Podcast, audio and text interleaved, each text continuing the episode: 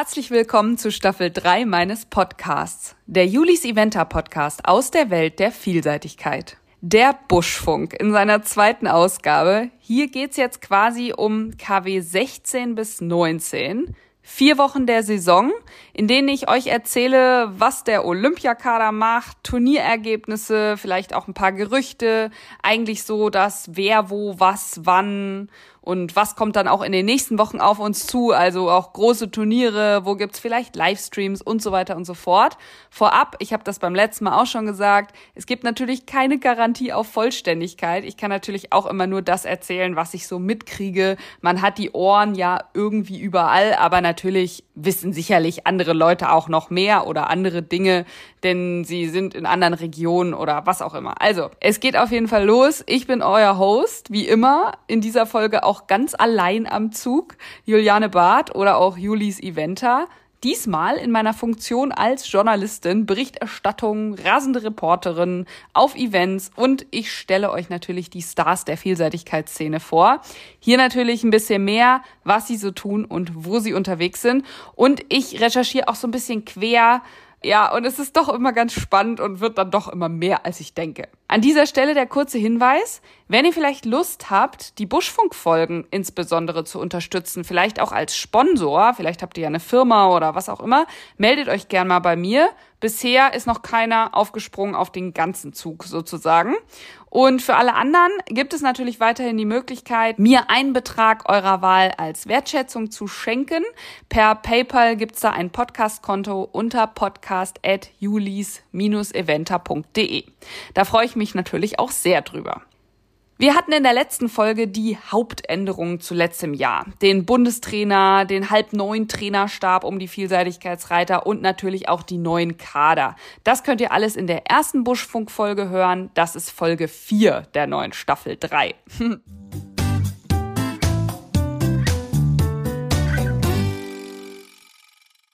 Jetzt geht's los. Der größte Schock der letzten Wochen war auf jeden Fall, es ist jetzt chronologisch überhaupt nicht richtig, aber ja, SAP Hellbob OLD.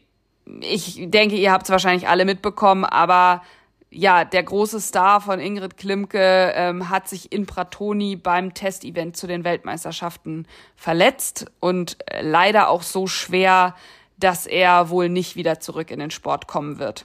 Bobby ist 18, war wirklich topfit, ist ja auch schon mehrere Prüfungen dieses Jahr gelaufen, alles mega gut. Er ist dort auch super angekommen, super ins Gelände gestartet, lag ja auch nach Dressur auf Platz zwei und ist dann nach dem ersten Wasser, Sprung 14 war das, glaube ich, urplötzlich wirklich richtig lahm gewesen. Es gab keinen schlechten Sprung, keine komische Landung, es war überhaupt gar nichts los. Und dann hat er so stark gelahmt. Wir haben das selbst von dieser Drohnenperspektive gesehen im Livestream. Ingrid hat natürlich sofort angehalten, ist abgesprungen. Die Tierärzte haben ihn versorgt, haben ihn behandelt. Es ist jetzt klar, dass er sich leider eine recht schwere Sehnenverletzung zugezogen hat. Womit, wodurch, keine Ahnung. Zunächst war vor Ort auch unklar, ob er überhaupt transportiert werden konnte. Das war also echt sehr, sehr dramatisch alles. Und ja, er ist jetzt aber wieder gut zu Hause angekommen in Ingrids Stall in Münster, wird dort auch weiter behandelt von den Haustierärzten natürlich und auch so weiter betreut. Und ja, was soll man dazu sagen? Es war wirklich ein Schock. So schnell kann es gehen, so unerwartet. Und ja, das hat wirklich keiner kommen sehen. Wenn wir jetzt schon bei Verletzungen sind, ist auch Josephine Schnaufer eine Weile ausgeschaltet. Die ist nämlich in Kreuz gestürzt, hat sich den Ellbogen ausgekugelt. Kreuz war zwar schon in der letzten Folge, aber die Nachricht kam erst später und auch sie wird eine Weile pausieren müssen. Wobei, das war Anfang Mai. Ganz so lange dauert das mit einem ausgekugelten Ellbogen, glaube ich, dann doch nicht. Ansonsten werde ich mich jetzt ganz viel um die Ergebnisse der letzten vier Wochenenden kümmern. Ich habe das ja geklustert. Beim letzten Buschfunk haben wir sozusagen Wochenenden eins bis vier gehabt und ich werde jetzt so ein bisschen in dieser Reihenfolge weitermachen mit der Benennung, damit wir nicht alle total durcheinander kommen. Und ja, wer wo was gemacht hat, was sich auch daraus ergeben hat. Und dann schaue ich auch noch mal ganz genau hin, was der Olympiakader beziehungsweise die Pferde im Olympiakader eigentlich so im Einzelnen machen. Wochenende 5 nenne ich es jetzt mal. Das war 23. bis 24. April. Da war nochmal Streggum. Das war ja zwei Wochen vorher schon. Diesmal haben sie bis vier Sterne lang ausgeschrieben. Und da ist eigentlich die einzige nennenswerte Platzierung in der vier Sterne kurz Alina Dibowski mit Barbados. Sie ist an vierter Stelle platziert gewesen. Nach einem wirklich starken Gelände lag sie ja noch auf Rang 1, musste dann aber leider ein paar Springfehler einstecken und ist deswegen dann auf Rang 4 gelandet gelandet. An dem Wochenende war sonst nichts, aber die nächsten Wochenenden war dafür umso mehr. Jeweils drei oder vier Prüfungen parallel. Ich fange jetzt an mit Wochenende 6. Das ist der 30.04. bis 1. Mai. Da war als erstes die ganz, ganz große Prüfung Kentucky. Und ja, was soll ich zu Kentucky sagen? Kam, sah und siegte Michael Jung mit seinem Star Fischer Chipmunk. Er hat ja schon in der Dressur die Nase vorn mit 20,1 Minuspunkten. Start-Ziel-Sieg. Da kam nichts dazu, was den Weltrekord bedeutete. Noch nie hat jemand mit einer so niedrigen Note eine Fünf-Sterne-Prüfung beendet. Und vielleicht, um das jetzt noch zu betonen, er hatte mehr als zehn Punkte Abstand zu Platz zwei. Und noch nie hat jemand viermal Kentucky gewonnen. Also Michael Jung setzt einfach immer wieder neue Superlative. Dann gab's an dem Wochenende noch Saumur in Frankreich. Da haben zwei Deutsche den ganz weiten Weg auf sich genommen, nämlich Andreas Ostold und Nico Aldinger. Beide lagen nach Dressur und Gelände echt in guten Ausgangslagen in den Top Ten. Und Nico hat das Ganze auch nach Hause gebracht. Der ist mit seinem Timo ein wirklich gutes Springen geritten, hat leider eine Stange mitgenommen und war dann am Ende auf Platz sieben. Aber super stark gemacht, denn das war für Timo auch das erste Mal eine Vier-Sterne-Langprüfung und damit hat er natürlich die Quali in der Tasche für die nächsten Aufgaben. Bei Andreas lief es leider nicht ganz so rund. Der musste seine Stute Corvette leider vor der zweiten Verfassung zurückziehen. Nichts Schlimmes, aber die war einfach nicht ganz fit nach diesem langen, schweren Gelände. Und ja, dann ist es auf jeden Fall besser, die Verfassung nicht anzutreten. Ja, und an dem Wochenende war dann auch noch Sopot. Das war sozusagen in der komplett anderen Richtung, nämlich in Polen. Einige wenige sind auch in diese Richtung gereist. Und Heike Janke konnte dort ihre erste Vier-Sterne-Prüfung gewinnen mit ihrer Stute Mighty Spring. Und Ganz cool, da war nämlich so eine kleine Girls Gang unterwegs. Nele Spiering konnte auf Travenorts Lucio die drei Sterne kurz gewinnen. Also ein echt cooles Wochenende für die beiden deutschen Girls, so weit weg von zu Hause. Es waren nicht nur die drei Prüfungen an dem Wochenende, sondern auch Münster, bis drei Sterne kurz ausgeschrieben, endlich mal was in Deutschland. Da konnte Ingrid Klimke einen Doppelsieg einfahren, und zwar mit ihren beiden jüngeren Stuten, achtjährig Fanhera und Cascamara. Kommen wir dann zum nächsten Wochenende, Wochenende 7. 7. bis 8. Mai, ja, da war Badminton.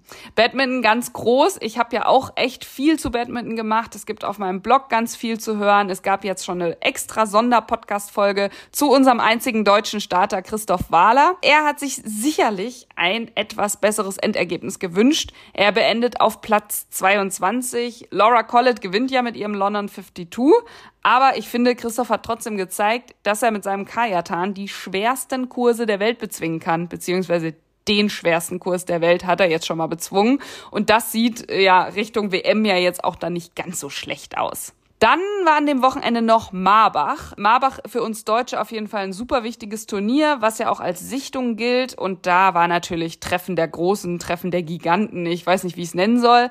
In der vier Sterne war da schon ordentlich was los. Gewonnen hat Michael Jung mit Highlighter. Und nach einer ziemlich unfassbaren Aufholjagd war Andrew Hoy Zweiter. Ich weiß, das ist kein Deutscher, das ist Australier, aber ich muss es einfach erwähnen, weil das war so spannend. Es ist ja keiner in die Zeit geritten in Marbach. Und Andrew ritt dann einfach easy in die Zeit. Also zumindest sah es easy aus. Es war wahrscheinlich nicht so einfach, wie es aussah. Aber er hat damit wirklich so viele Leute dann nochmal hinter sich gelassen. Ich glaube sechs oder sieben Plätze. Dritte wurde Sandra Aufwart mit Roswell. Vierter dann Dirk Schrade mit Casino. Und auch ganz interessant, auf Rang 8, 9 und 10 dann so ein bisschen die junge Garde mit Jerome Robinet, Annalena Scharf und Alina Dibowski wieder mit ihrem Barbados.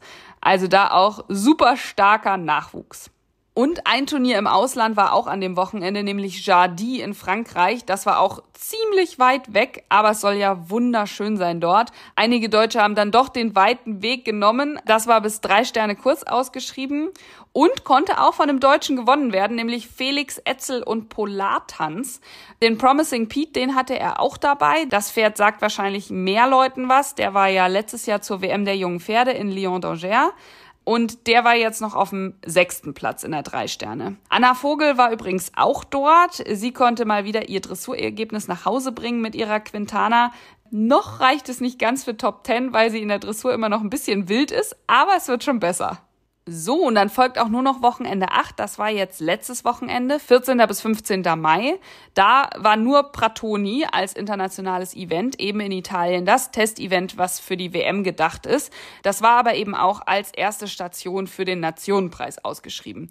Die Deutschen waren eigentlich mit einer echt starken Mannschaft angetreten. Also Ingrid Klimke mit Bobby, Andreas Dibowski mit Corrida, Anna Sima mit Avondale und Sophie Leube mit Jador Moi. Im ersten Blick sieht das wirklich nach einer super, super starken Mannschaft aus. Aber es sollte irgendwie nicht so richtig unser Wochenende sein. Das Ergebnis von Bobby habe ich ja jetzt ganz am Anfang schon gesagt. Damit hatten wir sozusagen das erste Streichergebnis. Dann ist Anna Siemer ins Gelände gestartet, ist leider an Sprung 7 gestürzt. Äh, das war so eine ganz schmale Ecke. Und Gott sei Dank ist Anna und Avondale nichts passiert. Avondale haben sie direkt eingefangen, also die ist wirklich nur so gestrauchelt und ist nicht wirklich gefallen.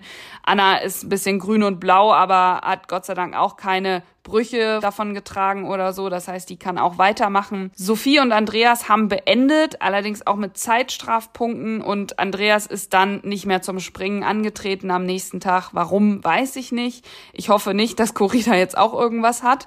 Ja, also der Geländesamstag, muss man wirklich sagen, war gar kein guter Tag für Team Deutschland.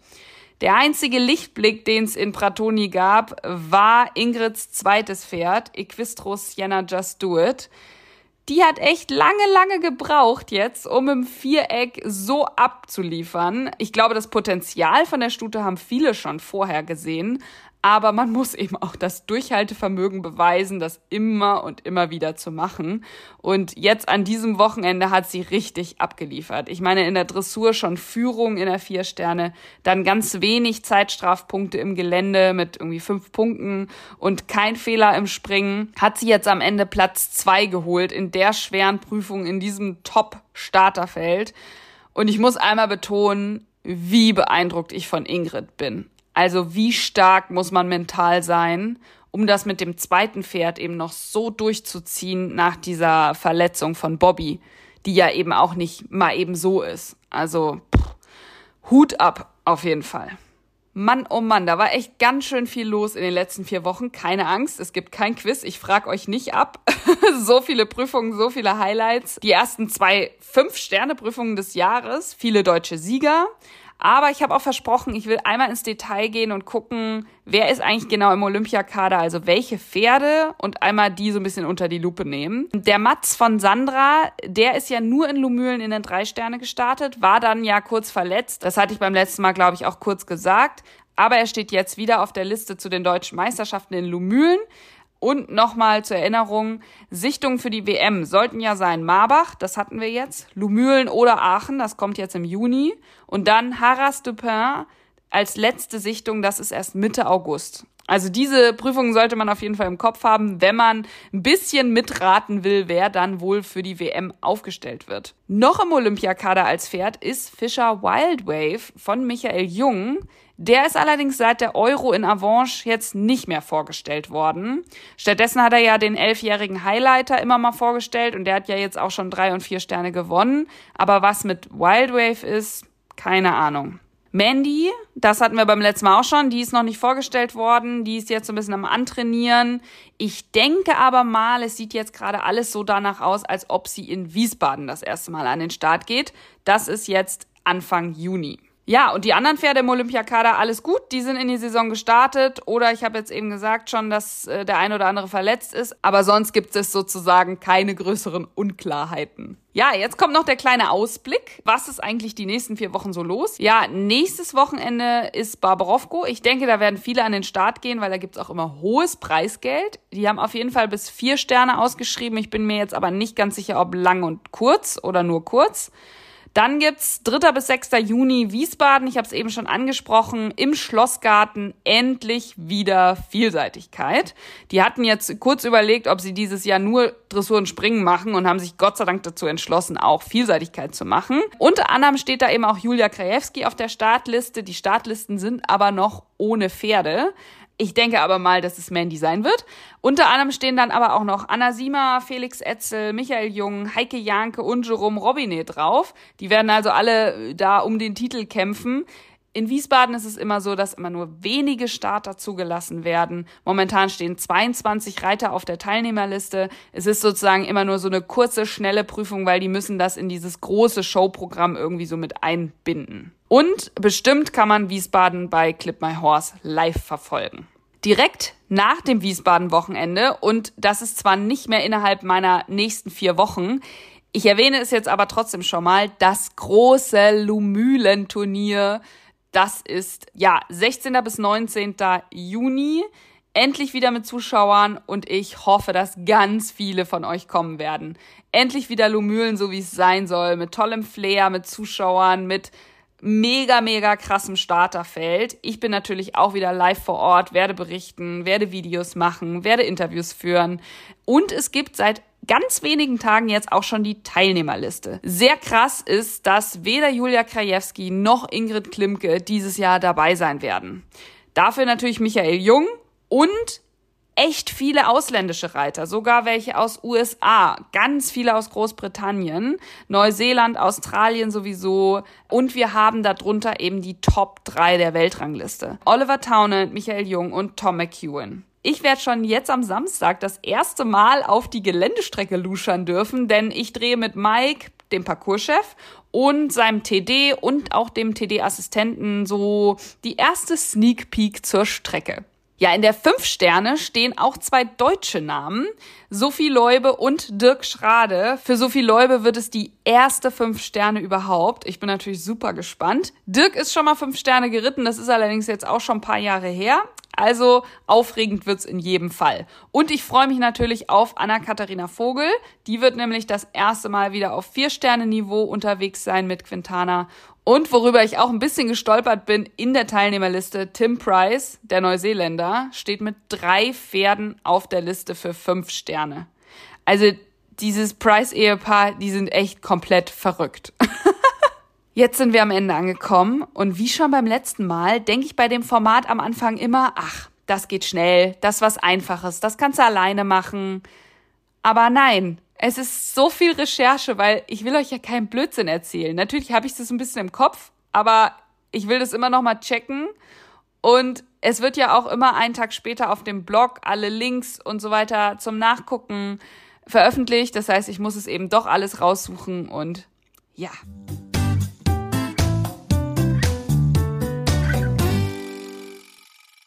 In der nächsten Folge wollen wir dann auf jeden Fall wieder Anna Sima hören.